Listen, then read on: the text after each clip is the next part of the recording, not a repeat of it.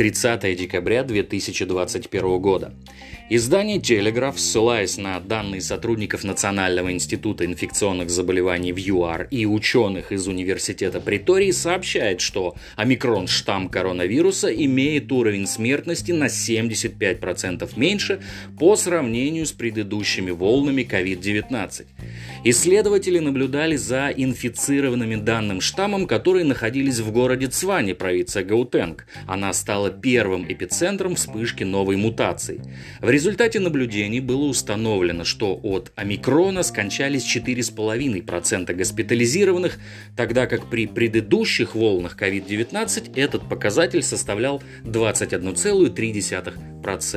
Новость как будто хорошая, но в наши неспокойные времена, к сожалению, ни в чем нельзя быть уверенным на 100%.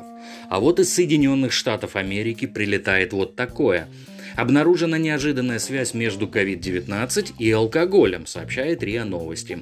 Суть в том, что американские ученые посчитали употребляющих алкоголь более устойчивыми к коронавирусу, как говорится, шах и мат, любители здорового образа жизни. В общем, эти ученые рассматривали факторы, которые, по их мнению, могли бы повлиять на частоту заражения SARS-CoV-2 среди пожилых людей. Это прошлые и нынешние проблемы с психикой, наличие соматических заболеваний, а также употребление алкоголя и наркотиков.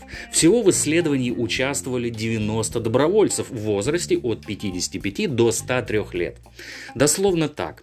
Лица, подвергшиеся воздействию COVID-19, но имевшие отрицательный результат теста, как правило, употребляли больше спиртных напитков, чем пациенты с подтвержденной коронавирусной инфекцией, в среднем около одного напитка в день потребление пива и вина не было статистически значимым. При этом наличие в прошлом расстройства, связанного с употреблением алкоголя, не повышает риск заболеть COVID-19. Вот так.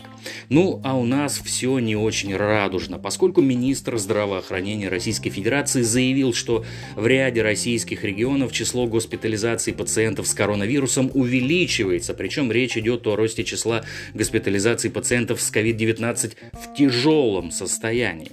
А напоследок просто потрясающая новость, которая прилетела к нам из Перу.